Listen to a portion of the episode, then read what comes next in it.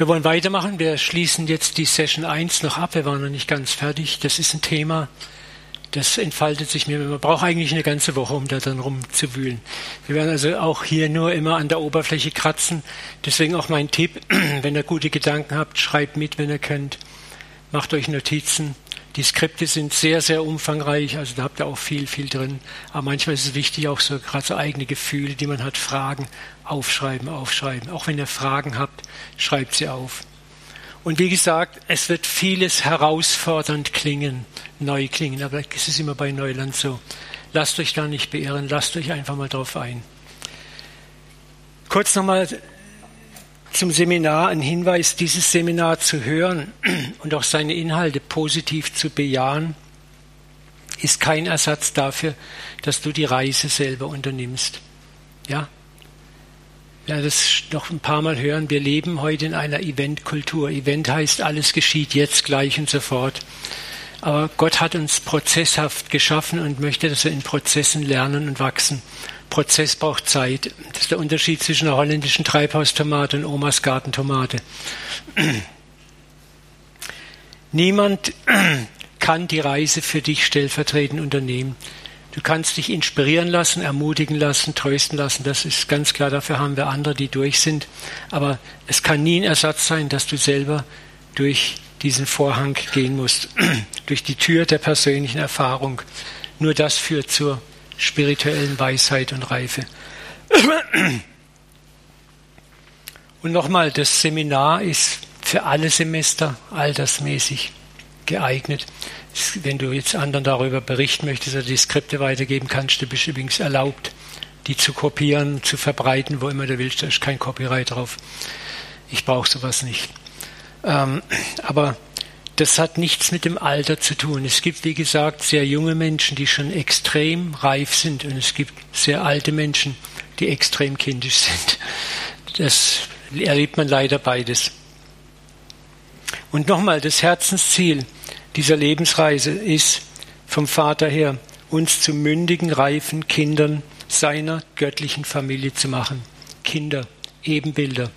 Jesus Christus ist die Mastercopy wenn du auf Jesus schaust, dann ist das, was Gott sagt, schaut, das ist das, was ich mit euch, mit jedem Einzelnen von euch vorhabe. Er ist euer Ebenbild, die Blaupause, die Masterkopie. Und wir sind alle gestaltet in sein Ebenbild.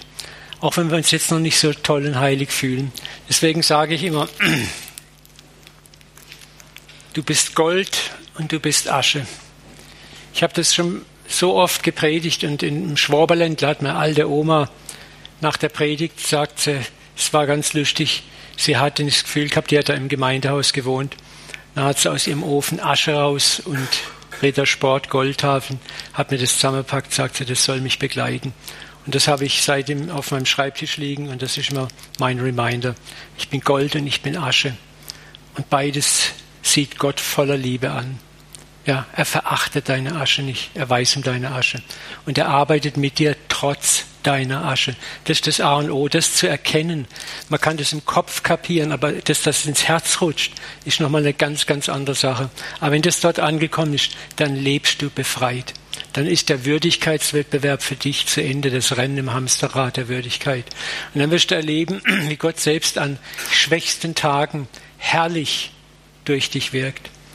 Und du wirst dann nicht stolz und arrogant sagen, naja, ach, das war ich sondern wir Tränen in den Augen haben, sagen, Gott, wie, wie kannst du mich gebrauchen?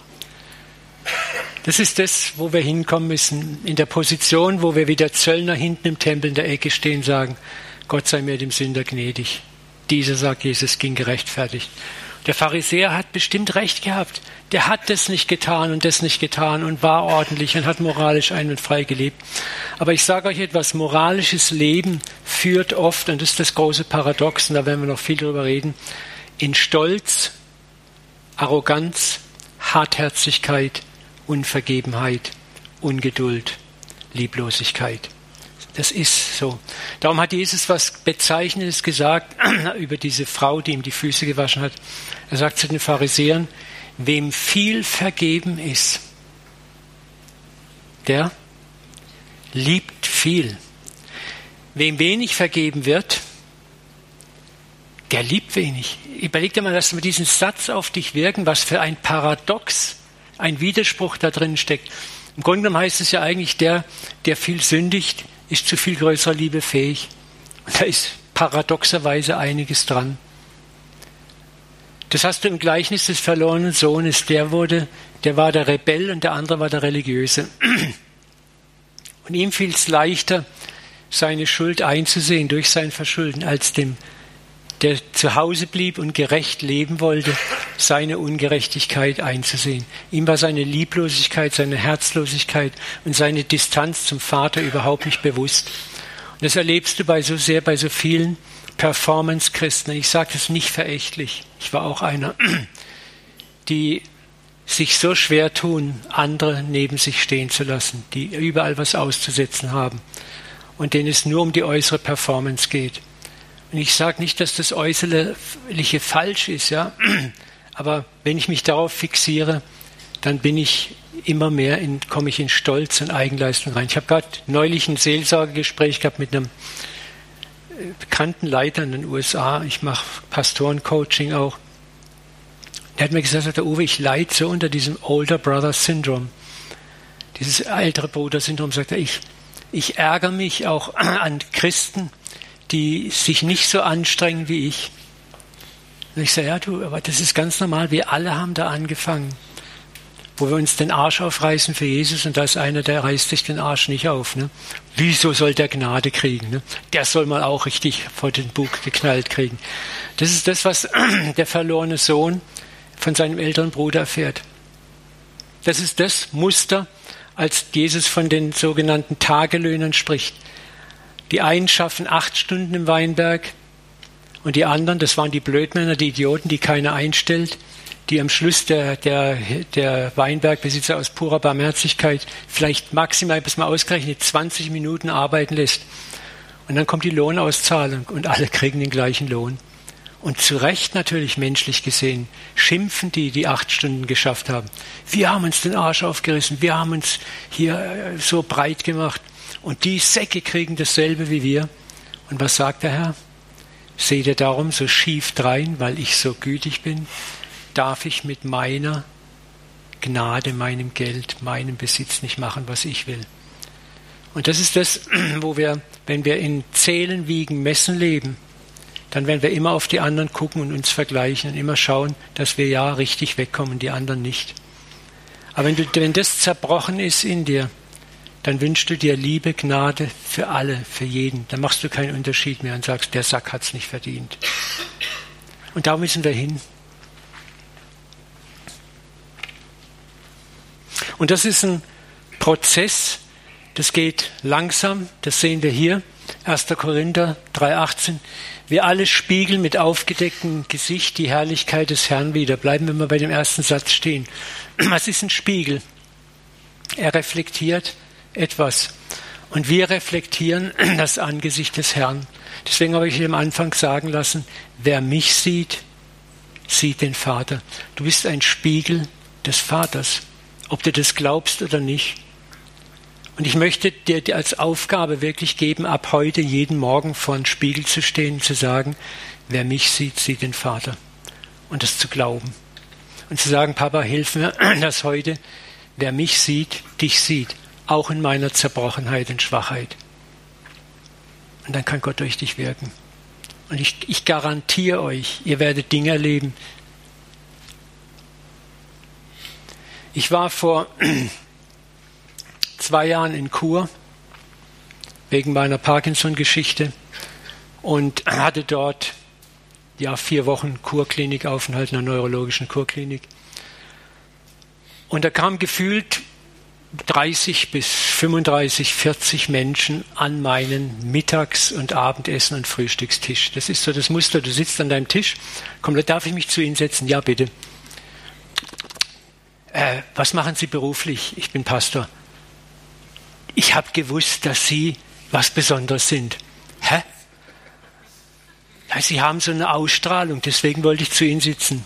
Ihr glaubt mir das oder nicht, aber das habe ich gefühlt 20 Mal von Menschen in verschiedenen Satzbildungen gehört. Leute kamen und haben gesagt, schon wie du da reingekommen bist. Und, weißt, und es war auch so eine Zeit, wo ich durch meine Krankheit ziemlich malat war, ziemlich erschöpft war, auch geistig nicht auf der Höhe war, wo ich nicht meine Bibel jeden Tag gelesen habe, gebetet habe und gefastet habe und all diese frommen Werke getan habe. Habe mit Gott hier und da auch ein bisschen gehadert. Ne? Aber ich habe immer wieder gesagt, Papa, ich habe dich lieb, trotz allem, auch wenn ich einfach momentan manchmal keinen Bock auf das alles habe. Und ich habe jeden Morgen habe ich das immer wieder gebetet. Weißt du? Und dann macht Gott genau das. Wer dich sieht, sieht den Vater. Die Menschen sehen nicht mehr dich. Die sehen nicht einen Uwe Dahlke am Tisch sitzen oder Claudia Fuchsiger. Sie sehen Christus und den Vater. Und das ist, was sie anzieht, ob du das glaubst oder nicht. Und das ist das, was Paulus sagt. Wir alle spiegeln mit aufgedecktem Gesicht die Herrlichkeit des Herrn wieder. Dein Gesicht ist in dem Moment aufgedeckt, wo du von neuem geboren worden bist durch den Heiligen Geist. Ist dein Gesicht aufgedeckt. Der Vater leuchtet aus dir. Die sehen nicht einen verklärten Jesus, aber die sehen Christus in dir. Und dann geht es weiter. Dabei werden wir selbst in sein Bild mit ständig zunehmender Herrlichkeit verwandelt. Ständig zunehmender Herrlichkeit. Das ist diese Lebensreise, diese Wachstumsreise. Gott verwandelt dich dadurch immer mehr in immer mehr Herrlichkeit. Das heißt, die Herrlichkeit nimmt immer mehr zu in deinem Leben. Nicht dadurch, dass du dich fromm aufpropst, sondern dass du immer mehr begreifst, wer du bist, wer er ist und was Gnade ist. Und dass alles Gnade ist. Auch dein Wachsen Gnade ist. Auch deine Rettung Gnade ist. Du kannst es versuchen, dich frömmer und besser und heiliger zu machen. Es wird dir nicht gelingen. Und dafür sind diese Lebenskrisen da, wo wir gegen die Wand fahren, wo wir denken, was, was ist mein Glaube eigentlich wert? Weil Gott sagt, das ist schon eine Menge wert, aber ich will dir einfach zeigen, dass es so nicht geht, dass du dich selbst vollendest. Das ist die erste große Erkenntnis in der Lebensreise. Ich schaffe es nicht. Ich schaffe es nicht. Ich schaffe es nicht. Da haben wir Römer 8, 29. Denn welche er zuvor ersehen hat, die hat er auch verordnet, dass sie gleich sein sollen dem Ebenbild seines Sohnes. Du sollst gleich sein dem Ebenbild seines Sohnes, auf dass er der Erstgeborene sei unter vielen Geschwistern. Was heißt es? Ebenbild ist ein, ein Spiegelbild, eins zu eins Abbild. Du sollst ein Ebenbild sein. Du bist berufen dazu. Damit er der Erstgeborene sei unter vielen Geschwistern. Du bist die ältere, die jüngere Schwester, der jüngere Bruder von Jesus. Wir werden darüber auch noch tiefer sprechen, was wir aus Jesus gemacht haben. Wir haben Jesus aus der Trinität rausgelöst. Wir haben ihn zu unserem Ersatz Gott gemacht. Ist dir schon mal aufgefallen, wie oft wir zu Jesus beten, zu Jesus singen und wie wenig wir zum Vater beten und singen? Ist dir schon mal aufgefallen, wie Jesus uns gelehrt hat zu beten? Was hat er uns denn gelehrt? Vater unser. Wie beten wir? Oh Jesus, tu dies, tu das. Oh Jesus, wir danken dir. Oh Jesus, komm heute. Oh Jesus, mach das. Gott hat kein Problem damit, überhaupt nicht. Aber wir haben ihn aus der Trinität rausgepult, haben ihn an den Platz Gottes gesetzt. Das Problem, was wir jetzt haben, ist, dass er für uns nicht mehr als Ebenbild dient, als Vorbild dient, dem wir nachahmen. Ihr werdet dieselben und größere Dinge tun als ich, denn ich gehe zum Vater. Und das hat nicht nur damit was zu tun, ich bin jetzt der Heiler, der Big Healer und der Big Prophet, sondern dass du im Alltag auf der Straße gehst und Menschen schauen dich an und sagen, wer bist du? Menschen deine Nähe suchen, weil sie sagen, also es zieht mich irgendwie an, ich muss mit ihnen reden. Nochmal zurück in die Kurklinik. Am Schluss nach meinen vier Wochen spricht mich die Klinikpsychologin an, die, die Chefpsychologin von der Klinik. Und sagt, äh, sind Sie Herr Dahlke? Ja, sagt sie, ich muss Sie jetzt mal kennenlernen. Ich sage, was habe ich gemacht? Sagt sie, ich habe fünf Patientinnen gehabt, die haben ihre Psychotherapie aufgegeben, wegen ihnen. Habe ich gesagt, ja, ich habe aber nichts gesagt. Nee, nee, sagt ich meine das gar nicht böse. Die haben gesagt, ich, da ist ein Pastor unter der Patienten, mit dem habe ich jetzt ein paar Mal geschwätzt, ich brauche keine Physiotherapie mehr. Psycho. Ich krieg Physio, deswegen ist das so drin. Und sagt sie, und wissen Sie, ich habe die gefragt und kann sagen, dass die wirklich wieder helle in der Kapelle sind. Jetzt möchte ich von Ihnen wissen, was haben Sie denn gesagt? Und wir haben bestimmt eine Stunde über den Glauben gesprochen, aber jetzt nicht, oh, du, Jesus starb für deine Sünden und dieses typische Fünf-Punkte-Programm. Ich habe von Gott, von seiner Liebe, von seinem Erbarmen, seinen Plänen, seiner Liebe zu allen Menschen gezählt. Wie sehr sie und die anderen Menschen geliebt sind, dass er eben nicht der, ich sage es kurz, die hatte Tränen, aber ich sage, wenn doch nur alle Christen so unterwegs wären. Ich war hinterher selber vom Donner und Blitz gerührt, zu Tränen gerührt. Ich war fassungslos, wo ich gesagt Herr, das war dann dumme, der dumme Spruch, womit habe ich das verdient? Ne? Weil ich möchte es ja gern verdienen. Ne? Also so, ach, wenn ich jetzt wenigstens zehn Tage gefastet hätte und das und das, dann hätte ich sagen, ja, Geschwister, ich habe einen geistlichen Kampf geführt, ich war energisch, ich bin dran geblieben am Herrn und das sind die Resultate. Halleluja, Amen. Ja, das, das kennen wir doch alle so. Ne? Und dann denken wir, ja, schön, alles klar, oh, das packe ich doch nicht, also lassen wir es bleiben. Ne? Schön weiter im gebremsten Schaum. Und genau das zerstört Gott in der zweiten Lebenshälfte, wenn die Krisen kommen und die Krisen richtig kommen, richtig Zerbruch bringen, wo du sagst, ich kann nicht mehr, ich will nicht mehr, ich bin am Ende. Und wo Gott sagt, okay, darf ich jetzt ans Steuerrad? Oder musst du noch am Steuerrad wenigstens mit einer Hand mitsteuern? Darum geht es nämlich. Und das ist das, dabei werden wir selbst in sein Bild mit ständig zunehmender Herrlichkeit verwandelt, in das Ebenbild des Sohnes. Und wie? Das alles geschieht durch Uwe Dahlke, der sich selbst Mühe gibt.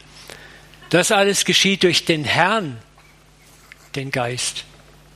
Wisst ihr, dann sind wir bei dem Punkt, der in euch angefangen hat, das gute Werk, der wird es auch vollenden. Wo ist der Platz für dich? Ist nichts. Scheiße, ne? Mein religiöses Ego schreit auf. Furchtbar, das kann nicht sein. Ich muss da was machen. Aber wenigstens bekehrt habe ich mich doch. Nein. Habt ihr schon mal ein Schaf gesehen? Was ist denn Jesus? Was wird er bezeichnet? Der Gute, der auszieht, die verlorenen Schafe zu. Und wenn er sie findet,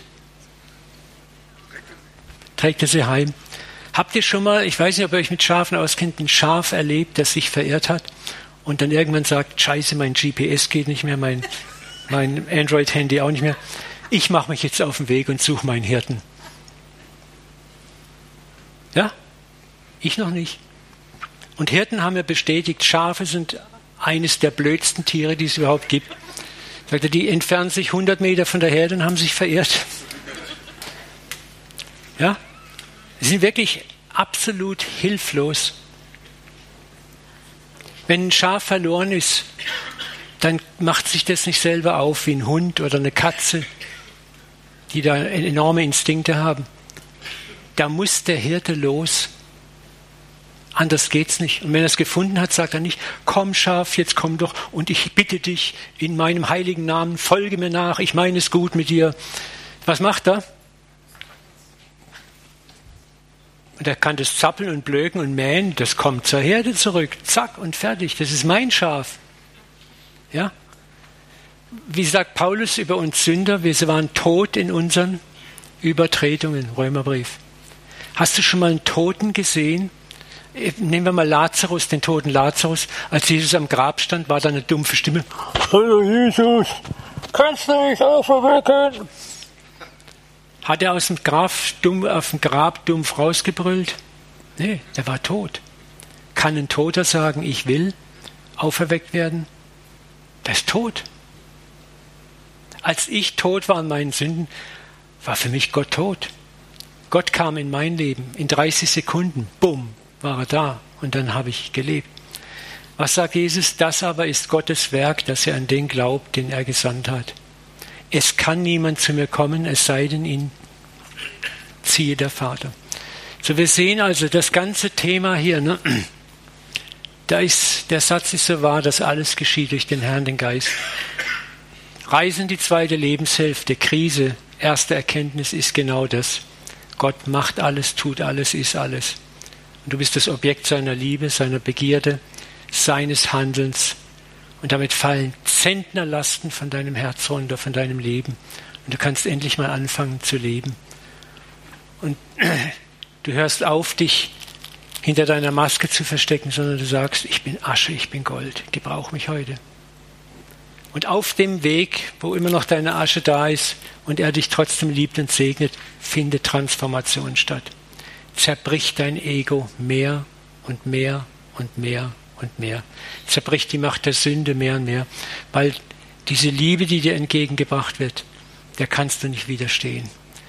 Nicht mehr lange. Und dann zerbröselt es langsam, langsam, prozesshaft, aber langsam immer mehr. Und manches bleibt bis zum Schluss. Aber dann sagt Jesus, dann komm immer zu mir. Komm immer zu mir und lass dir an meiner Gnade genug sein. Das ist, was Paulus gesagt hat mit seinem Dorn im Fleisch. Ich habe zum Herrn geschrien, nimm diesen Scheiß fort von mir. Ne? Und was sagt Gott? Pech gehabt. Lass dir an meiner Gnade genug sein. Und das hört sich sehr paradox an und das ist zu leicht. Gell? Aber das ist frohe Botschaft. Das andere ist Drohbotschaft und not so okay Botschaft oder einigermaßen okay Botschaft. Das andere ist die Botschaft, du hast Gnade als ein Überziehungskredit, wie bei der Volksbank und Sparkasse, aber bitte geh mit dem Überziehungskredit sparsam um. Weil es gibt die Deadline und dann geht nichts mehr. Ne? Jesus ist siebenmal, siebzigmal, weil er weiß, dass wir für manche Dinge Jahre brauchen, bis wir sie überwunden haben. Ich kann euch ein Lied davon singen. Aber manche Dinge habe ich Jahre geknabbert und an manchen knabber ich immer noch rum und Gott gebraucht mich. Und das ist das Ziel. Die gesamte Schöpfung war die ja Sehnsüchte auf den Tag, an dem die Kinder Gottes in ihrer ganzen Herrlichkeit, damit ist die reife Gemeinde offenbar werden. Und es ist schon jetzt so, die Schöpfung ist auch die Menschen um uns herum, die noch tot sind geistlich. Die Menschen draußen warten, Christen zu sehen, denen die Sonne aus dem Arsch scheint. Entschuldigung, wenn ich mal so radiat, rabiat als daherrede, aber ich muss euch manchmal aufwecken ne? aus einem frommen Schlaf.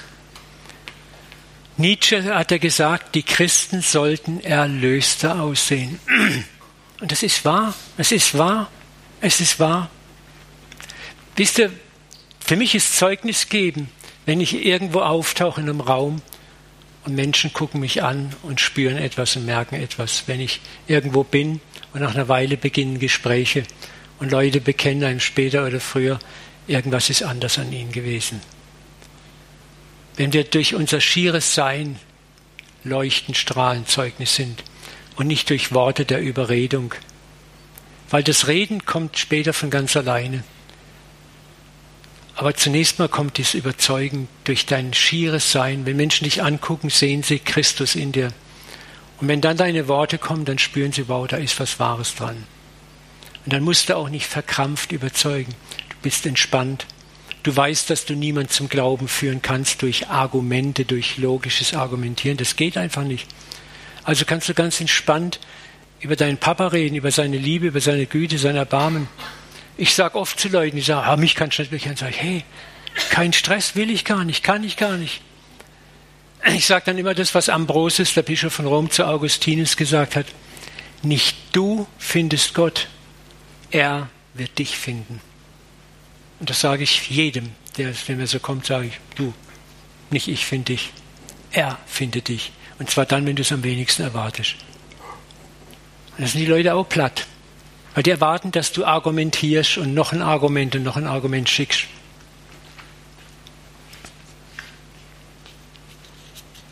Das Irritierende an dieser Reise ist, dass alle gängigen Erfolgsmuster nach der zweiten Lebenshälfte irgendwie auf den Kopf gestellt werden. Der Weg nach oben führt zunächst mal nach unten. Das kennen wir gar nicht so. Letzte, Erste sein werden. Das ist auch krass. Schwache, stark. Da kann ich ein Lied davon singen. Und jene, denen viel vergeben wurde, viel lieben können. Und dann nochmal die Schwachen als stark bezeichnet werden.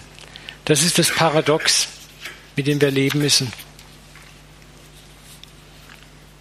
Wir leben in einer Zeit, wo der christliche Glauben in vielen Gruppierungen zu einer Erfolgsstory des Zählens, Wiegens und Messens gemacht wurde. Und wir vergessen ganz schnell, dass das eben nicht so ist. Habt ihr mal daran gedacht, als Jesus am Kreuz hing? Wer war da alles? von seinen Jüngern? Johannes und der Rest. Man hätte hinstehen können sagen, Jesus, also, also sehr erfolgreich warst du nicht. Wie viele Gemeindemitglieder hast du? Ne, muss man wirklich knallhart sagen, so wie Jesus, Jesus, also da hast du irgendwie nicht so cool gearbeitet, dir hat das Church Management gefehlt und ICF, Willow und Zählen, Wiegen, Messen ist heute die Prämisse. Denk mal an Paulus, was war einer seiner letzten Briefe an Timotheus, was schreibt er dort? Alle Gemeinden in der Landschaft Asien, also Türkei und äh, Ostsyrien, Nordsyrien, haben mich verlassen sind wieder zurückgegangen in diesen Mix aus Gnade und Gesetz, den die jakobinische Fraktion, der Jakobus und seine Leute verbreitet haben. Da können wir auch sagen, Paulus, also toll, ne, aber war schon ein nah, aber so richtig erfolgreich warst du nicht. Ne? Und trotzdem wirkt Gott auf diese Weise. Und das Reich Gottes baut sich auf unsichtbare Weise in einer Weise, die wir gar nicht mal so verstehen. Gott zählt nicht, wiegt und misst nicht und trotzdem gewinnt er am Schluss. Das ist auch etwas. Ich habe früher, als ich hier dieses CZK angefangen habe, ich mir Excel-Tabellen gebaut und jeden Sonntag habe ich gezählt, saß ich hinter dem Gottesdienst. Ja, oh, toll, ja. Dann die Kurve, klack, oh, zack, zack, die Wachstumskurve zeigt weiter nach oben. Ne? Und alles haben wir genau ge gechartet und angeguckt und mit Grafiken. Und irgendwann hat Gott mir diesen Zahn bitter gezogen. Ne? Da habe ich gesagt, Uwe, das, so baue ich mein Reich nicht. Und ich habe lang gebraucht, das zu kapieren. Dass es eben nicht Zählen wegen Messen ist, dass es nicht meine Schleue ist, mein Cleverness. Wir haben 2003 gewusst, wie man Konferenzen, Megakonferenzen mit Tausenden von Zuschauern organisiert, wo man wirklich Fettfinanzen generiert. Nicht für uns, sondern wir haben das ins Reich Gottes investiert und wir wollten, haben noch viel größere Projekte vorgehabt. Und da hat Gott uns 2003 den Stöpsel gezogen. Ich bin in ein ganz tiefes Loch gefallen. Und Gott hat gesagt, Uwe, rechne nicht rum, überleg nicht, das war ich. Ich hätte jetzt so weitermachen können und du hättest dich immer mehr zum Megastar entwickelt und du hättest mich nicht mehr gebraucht. Und ich weiß, dass du nicht böse gehandelt hast, nicht in böser Absicht, nicht in Gier, nicht in Arroganz, aber du hättest dich trotzdem immer mehr von mir entfernt. Ich möchte, dass du von mir abhängig bist. Ich habe Monate gebraucht, das zu kapieren. Und dann ging der Weg erstmal nach unten. Aber es war ein herrlicher Weg. Ich bin zerbrochen worden. Aber aus dem Zerbruch ist so viel Heilsames gewachsen und Vollmacht gekommen. Und das ist das, was Gott tut. Schwache werden stark.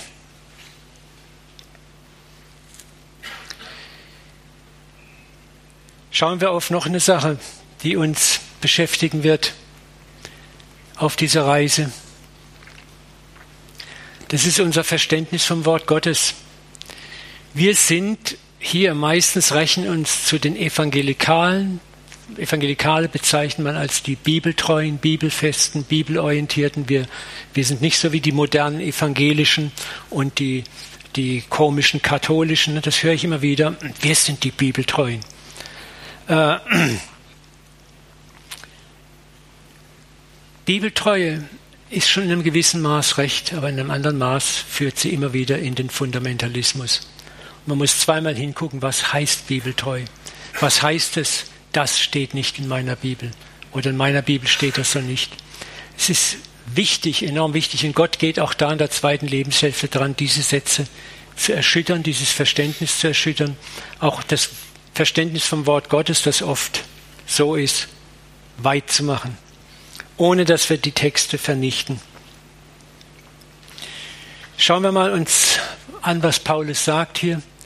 Der Buchstabe tötet, der Geist macht lebendig. Das ist etwas, worüber man mal wirklich einen Tag lang und mehrere Tage nachdenken soll. Der Buchstabe tötet. Du kannst, Gottes Wort, erstes Level ist, ich lese es und so wie es da steht, nehme ich es.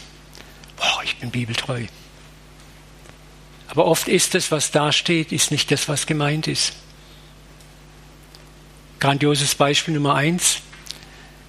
Die Ehebrecherin. Und jetzt kommen die Pharisäer mit ihrer Bibel zu Jesus, ihre Tora-Rolle. Roll, roll, roll. Jesus. Was liest du? Was steht hier geschrieben? Fünfter Mose, vierter Mose, dritter Mose, Ehebruch. Steinigen. So, das wäre biblisch gewesen. Der Buchstabe tötet. Und das ist wahr. Hätte Jesus jetzt dem Buchstaben gehorsam agiert, gesagt, ja, ich bin ein Mann des Wortes. Ich bin ein Mann des Wortes. Halleluja. Ja, wir müssen dem Wort gehorchen. Dann wären die Steine geflogen.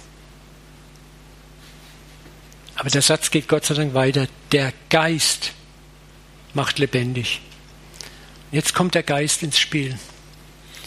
Und der Geist sagt dir, was dieses Wort mit dem Steinigen eigentlich, im, wenn du mal 40 Schritte rückwärts gehst und schaust den gesamten Kontext an, dann sagt Paulus etwas im Römerbrief, das Gesetz kam nebenein her, um zu zeigen, dass alle schuldig sind. Die Aufgabe des Gesetzes war nicht primär Menschen zu töten, umzubringen, sondern zu zeigen, jeder hat Strafe und Tod verdient. Es gibt keiner, der ohne Strafe und Tod eigentlich ist. Das war die Aufgabe des Gesetzes.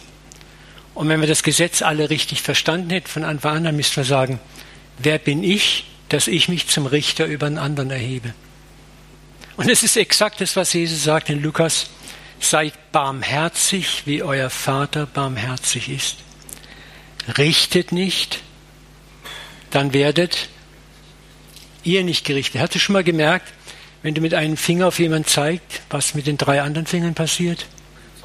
Die zeigen auf dich. Richtet nicht, dann werdet ihr nicht gerichtet. Verurteilt nicht, dann werdet ihr nicht verurteilt. Sprecht frei, dann werdet ihr freigesprochen. Wisst ihr, das ist Evangelium und Vorbotschaft. Und das ist das, was wir so als Christen an den Rand gedrängt haben und fast nicht leben. Wir wollen unser Recht haben, ein Urteil zu sprechen. Man muss auch mal Kante zeigen. Da muss auch mal was gesagt werden. Ne? Und das geht ja gar nicht so. Ne? Und das sind die Leute, das sind die Steinewerfer. Ich, ich, ich, hasse sie nicht, ich verachte sie nicht. Es sind Menschen, wir werden das nachher merken, die im Level 3 oder zwei leben. Geistig. Im Buchstaben. Meine Bibel sagt. Und da möchte ich euch herausfordern, auch darüber nachzudenken. Wenn Gott kommen wird und euer Herz für das Wort weiten wird, keine Angst zu haben. Schauen wir uns mal Okay, ihr wisst ja, wie es weiterging. Was, was Jesus eigentlich gemacht hat, war die logische Konsequenz dessen, was er in der Bergpredigt sagt. Wenn einer eine Frau und natürlich auch einen Mann ansieht und begehrt ihn oder sie sexuell, dann hat er bereits die Ehe gebrochen. Wisst ihr, Jesus hat es nicht gesagt in der Bergpredigt, um zu sagen, so jetzt machen wir richtig Kante, ne? und oh, jetzt machen wir es hart. Ne? Sondern was er sagen wollte, ist eigentlich, Jungs, wenn ihr Gesetz spielen wollt, dann bitte richtig. Versteht ihr das? Wenn ihr Gesetz spielen wollt, dann bitte richtig. Richtig. Und wenn, wenn man einigermaßen ehrlich gewesen wäre, hätte jeder sagen müssen, Autsch. Das sind wir alle Ehebrecher. Alle.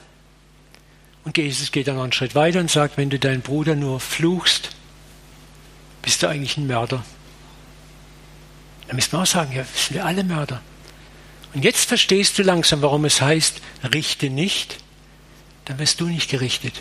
Weil niemand von uns ist ohne Gericht.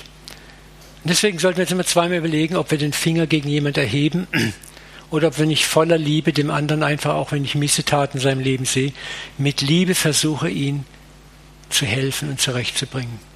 Aber nicht indem ich frontal, darf ich dich mal benutzen, Claudia, als Vorführmittel, indem ich nicht frontal vor ihm stehe, du, sondern indem ich mich erstmal an die Seite stelle und sage, ne, Mensch, Claudia, du, oh, wo du warst, war ich auch, schlimmer noch.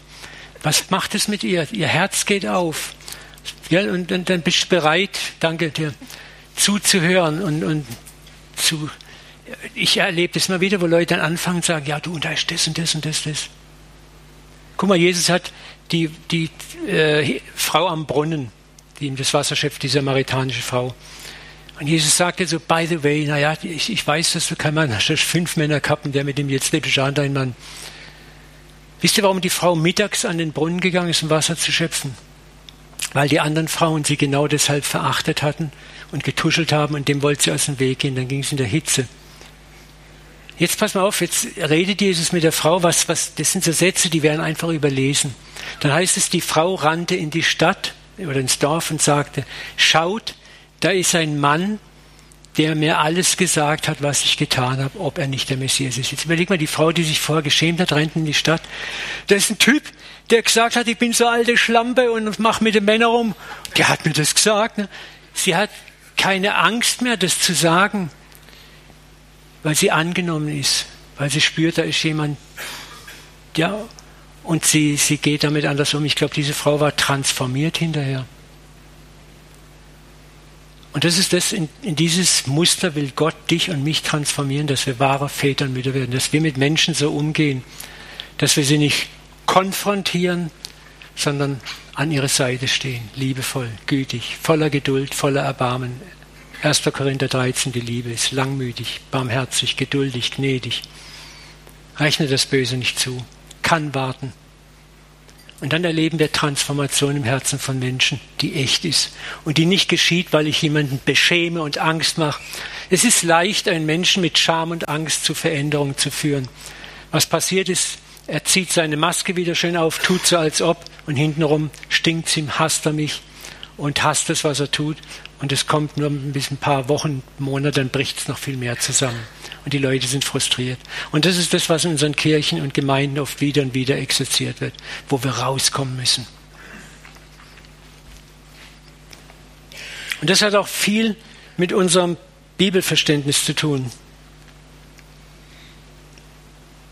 Und hier kommt dann oft die ängstliche Frage hoch, ja, dürfen wir es wagen, einen Text zu hinterfragen, etwas, was Gott gesagt hat. Ich möchte immer sagen, da waren die, die alten Propheten und Männer der Bibel waren da wesentlich tiefenentspannter. Ich denke da mal an Mose 32, 49. Das müsst ihr dir vorstellen, ne? der Herr spricht mit Mose, bumm, ich sehe, dass es ein halsstarriges Volk ist. Und nun lass mich, dass mein Zorn über sie ergrimme und ich sie vertilge. Dann werde ich dich, Mose, zu einem großen Volk machen. So. Jetzt hätte Mose sagen können, oh Herr, wer bin ich, ich elender Wurm, ich Gebilde aus Staub und Asche, dir zu widersprechen. Tu, Herr, was du möchtest. Gebieter, Befehl und ich will dir folgen. Und der Kitzel ist noch, und das ist ja eigentlich toll, dass du aus meinem Samen ein großes Volk machen wirst. Halleluja. Und ich bin bibeltreu. Ich bin kein, kein, ich bin ein Mensch, wer kann es wagen, deinem weisen Ratschluss zu widersprechen? Was macht Mose? Mose aber flehte vor dem Herrn sein Gott und sprach, ach Herr, warum will dein Zorn ergrimmen über dein Volk, das du mit großer Kraft und starker Hand aus Ägypten geführt hast? Warum sollen die Ägypter sagen und sprechen, er hat sie zu ihrem Unglück ausgeführt, dass er sie töte im Gebirge und vertilge? Der wird jetzt richtig fett, ne? Kehr dich von deinem Grimm und lass dich gereuen des Übel. Gedenke an deinen Diener Abraham, Isaac, den du bei dir selbst geschworen hast, ich werde eure Samen mehren wie die Sterne im Himmel. Also gereute dem Herrn das Übel, das er drohte, seinem Volk zu tun. Wisst ihr, das ist ein Mann in der zweiten Lebenshälfte, der mit Gott diskutiert. Und ich sage es mit großer, großem Respekt das ist jetzt meine Interpretation, ich glaube auch nicht, dass Gott das vorhatte, sondern dass Gott vielmehr was ganz anderes vorhatte. Er dachte, ich spiele jetzt mal die Bad Cop-Karte. Kennt das Bad Cop, Good Cop? Der böse Polizist. Und ich bin mal gespannt, was mein Diener Mose macht. Gott wollte aus Mose das eigentlich rauskitzeln. Aber Gott hat schon längst geplant, was mit Israel geschehen soll. Aber das ist das, zeigt mir, was Gott von uns erwartet. Dass wir nicht einfach blind Texte lesen und abwinken und devot durchwinken, sondern wo uns ein Text aufstößt, quer liegt, dass wir sagen, jetzt setze ich mich hin und sage Gott, hey, das verstehe ich nicht, das kapiere ich nicht, das finde ich nicht gut, das finde ich nicht richtig. So gehe ich mit Gott um. Und mit ihm ringe und kämpfe. Und dann erschließen sich Tiefen des Textes und andere Deutungsmöglichkeiten, die du nie vorher gesehen hast. Der Buchstabe tötet, der Geist macht lebendig. Das war übrigens nicht das erste Mal. Mose hat zweimal das gemacht, hier auch. Im 4. Mose 14, 11 bis 20 will Gott wieder und Mose springt wieder ein. Dasselbe Muster hast du mit Abraham, wo er die Sodom vernichten will und Abraham 25 Mal dealt er mit ihm rum. Er hätte auch sagen können, ja, ja, das stimmt, das sind die letzten Halunken. Scheißschwuchteln, elende Typen, die musst du fertig machen. Jawohl, endlich einer, der mal Gas gibt da rein. Ne? Er verteidigt sie, er hat Erbarmen mit ihnen. Glaubt ihr denn allen Ernstes, dass ein Abraham erbarmender ist als Gott? Ist Gott ein übellauniger, weißbärtiger alter Knacker, der Zorn funkelt mit rotglühenden Augen im Himmel sitzt und nur noch wartet, wann er endlich dreinschlagen kann? Nee. Er ist der Gott, der von Anfang an Liebe ist. Er ist die Inkarnation der Liebe. Und er hat auch von Abraham erwartet, dass es tut. Und ich bin überzeugt, hätte Abraham noch ein bisschen weiter gedealt, wäre er zum Erfolg gekommen. Aber er hat Erfolg gehabt. Wisst ihr, was mit Sodom passieren wird? Wer weiß es? Kennt ihr eure Bibel?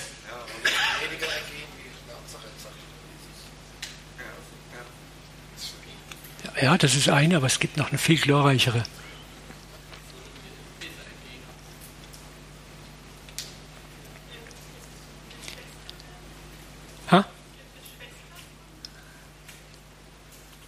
Nochmal laut. Amen. Gott, lies mal Hesekiel 16, Abvers ungefähr 60 bis zum Ende. Und dort sagt Gott, er wird Sodom und Gomorra komplett wiederherstellen und Israel zum Geschenk und als Schwester machen. Und weißt du warum? Gott sagt dort, du Israel hast schlimmer gesündigt als Sodom und Gomorra. Aber ich kann dich nicht vernichten, ich kann dich nicht richten. Ich muss dir und möchte dir vergeben. Aber wenn ich dir vergebe, muss ich Sodom auch vergeben. Und darum werde ich sie wiederherstellen. So eine gewaltige Prophetie. Und das sind Dinge, die fallen in unserer evangelikalen Szene einfach elegant hinten runter. Wo steht denn das in meiner Bibel? Ja, lies mal. Und das sind die Texte, die Jesus auch immer wieder den Pharisäern um die Ohren gehauen hat.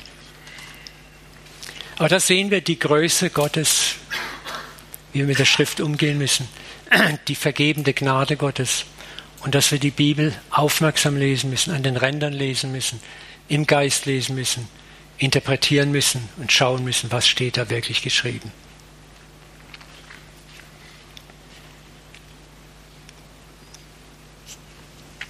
Wen das interessiert, ich habe da auch unter meinem Download eine ganze Serie über dieses Thema, der Buchstabe tötet, der Geist macht lebendig. Wir streifen das hier nur kurz.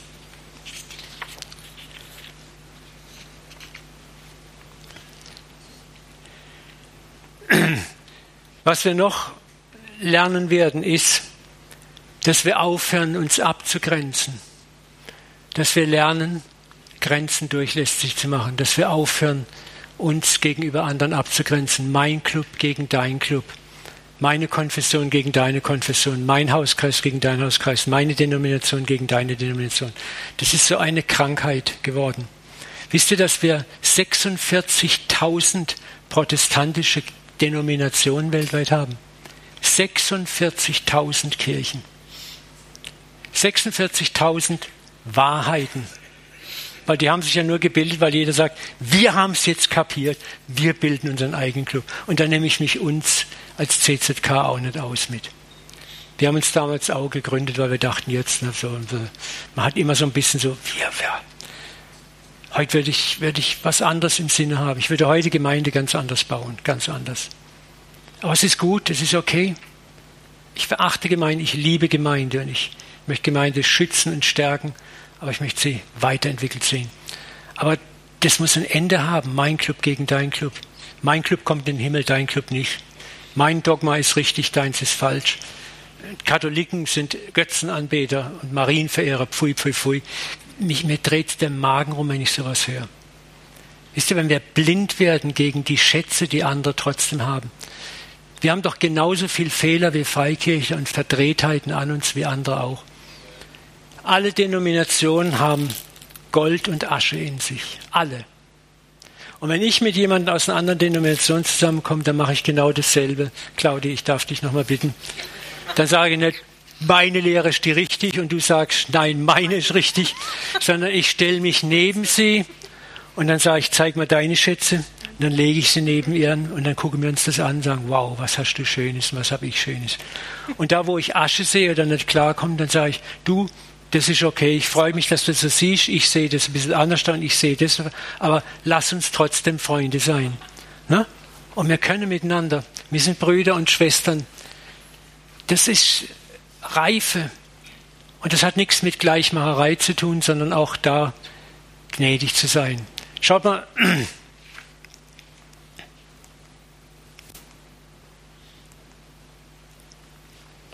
Da haben wir das, das, dieses Muster, findest du schon bei den Jüngern.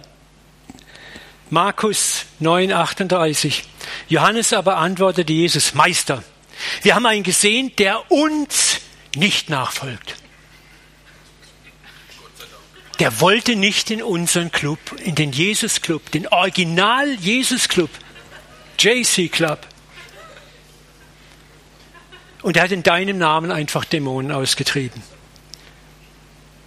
Und wir werten es ihm, wir haben es ihm verboten, weil er uns nicht nachfolgt. Haben wir gleich mal ein dogmatisches Verbot ausgestellt. Copyright, Verletzung, das gibt's nicht. Ne? Ist es nicht krass? Schon damals war das so präsent. Und was sagt Jesus? Wehrt ihm nicht, denn wer in meinem Namen ein Wunder tut, wird nicht bald mich schmähen können. Denn wer nicht wider uns ist, der ist für uns. Jesus hat das abgelehnt, dieses Clubdenken, dieses Clubdenken.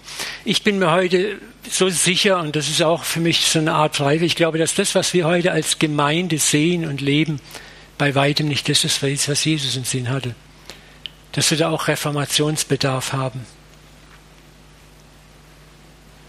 Dass wir von diesen Äußerlichkeiten wegkommen müssen. Ich habe gerade gestern mit einem Leiter diskutiert, der Gemeinden berät, haben wir auch darüber gesprochen, wo ich sage, mein Traum von Gemeinde wäre heute ein Raum, der offen ist für jeden. Wo Leute Sonntag für Sonntag, egal wie sie leben, kommen können, wenn sie wollen und das Wort Gottes hören und vom Wort Gottes transformiert werden und nicht von meinen Regeln. So, du darfst hineinkommen, wenn du das und das tust und wenn du das und das machst. Ne? Das hört sich revolutionär an, das ist es auch. Aber ich glaube, ist, es ist eigentlich exakt das, was Jesus gelebt hat. Er hat einen Judas Ischariot dreieinhalb Jahre in seinem Club gelassen. Er hat nicht gesagt, du bist Verräter, in dir ist was, Judas, ich sehe es an deinen Augen, da wächst etwas heran. Ne? Überhaupt nicht. Er ließ ihn, er küsst ihn, er hat ihn geliebt und er wird ihn auch weiter geliebt haben.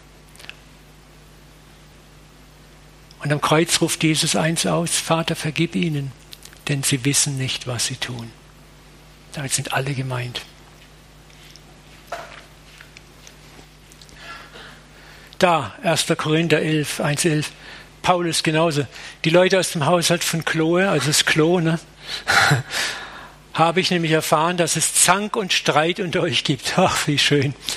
Ich meine damit, jeder von euch sagt etwas anderes. Der eine, ich gehöre zu Paulus, ich zu Apollos, ich zu Petrus, Kephas und ich zu Christus. Ne? Das ist jetzt schon immer gegeben, dieses sich aufteilen in Grüppchen und Clubs mein Club gegen dein Club, meine Meinung gegen deine Meinung. Und das ist das, was in der zweiten Lebenshälfte einfach nicht mehr trägt. Und das ist, was Paulus sagt. Wer ist, der verachtet den nicht, der da nicht ist. Wer nicht ist, richtet den nicht, der da ist. Gott hat ihn angenommen. Wer bist du, dass du einen fremden Knecht richtest? Und es geht doch für alle Dinge Frömmigkeitsrituale. Wer bist du, dass du dich erheben kannst über einen anderen, wie er betet, wie er seine Frömmigkeit lebt, auch wenn du tausend Bibelverse dagegen hast. Er hat vielleicht auch tausend Verse gegen dich, je nachdem, wie er es sieht. Paulus sagt, lass ihn doch einfach. Wer bist du, dass du einen fremden Diener richtest? Er steht oder fällt seinem Herrn. Er mag aber wohl aufgerichtet werden, denn Gott kann ihn aufrichten. Dann geht es weiter, einer hält einen Tag vor den anderen, der andere hält alle Tage gleich und jeder sei in seiner Meinung gewiss.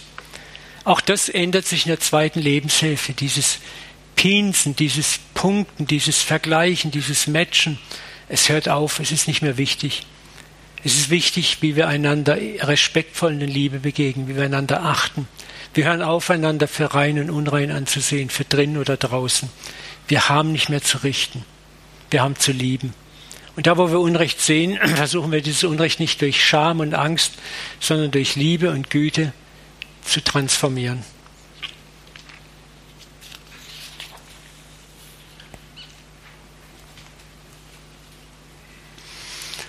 Rupertus Mildenus, protestantischer Theologe, hat gesagt, in den notwendigen Dingen Einheit, in den zweifelhaften Freiheit, über allem die Liebe.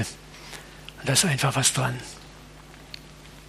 Das hat Jesus gelebt. Und das haben alle Mystiker gelebt. Geistige Reife in der zweiten Lebenshälfte kann mit unterschiedlichen dogmatischen Mustern gelassen umgehen. Denn Paulus sagt im 1. Korinther 13, 9, 12, wir erkennen stückwerkartig.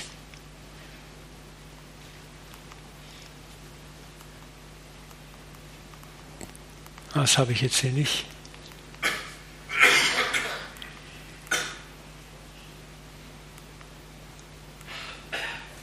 Ja, okay. Lass mal. Wir erkennen stückwerkartig, Weissagen unvollständig. Wir sehen wie in einem blank poliertes Stück Metall nur rätselhafte Umrisse. Dann aber werden wir alles direkt zu Gesicht bekommen. Jetzt erkenne ich nur Teile des Ganzen. Wisst ihr, und was wir sehen, auch theologisch sehen, lehrmäßig sehen, ist ein Teil des Ganzen. Was ich euch sage, ist ein Teil des Ganzen, nicht alles. Und die Demut müssen wir haben, sagen, wir wissen nicht alles. Wenn ich mit Leuten über Gott rede, sage ich, du, ich weiß nicht alles über Gott. Er ist doch der große Unbekannte, der darf er sein. Ich muss ihn nicht erklären, ich muss ihn nicht verteidigen. Das kann ich gar nicht, brauche ich auch gar nicht. Aber ich habe erlebt, dass er gut ist.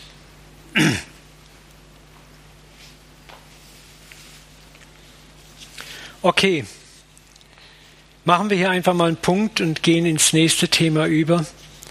Wir wollen ein paar Beispiele biblischer Gestalten uns betrachten, wo wir diese Lebensreise verwirklicht sehen in ihrem Leben.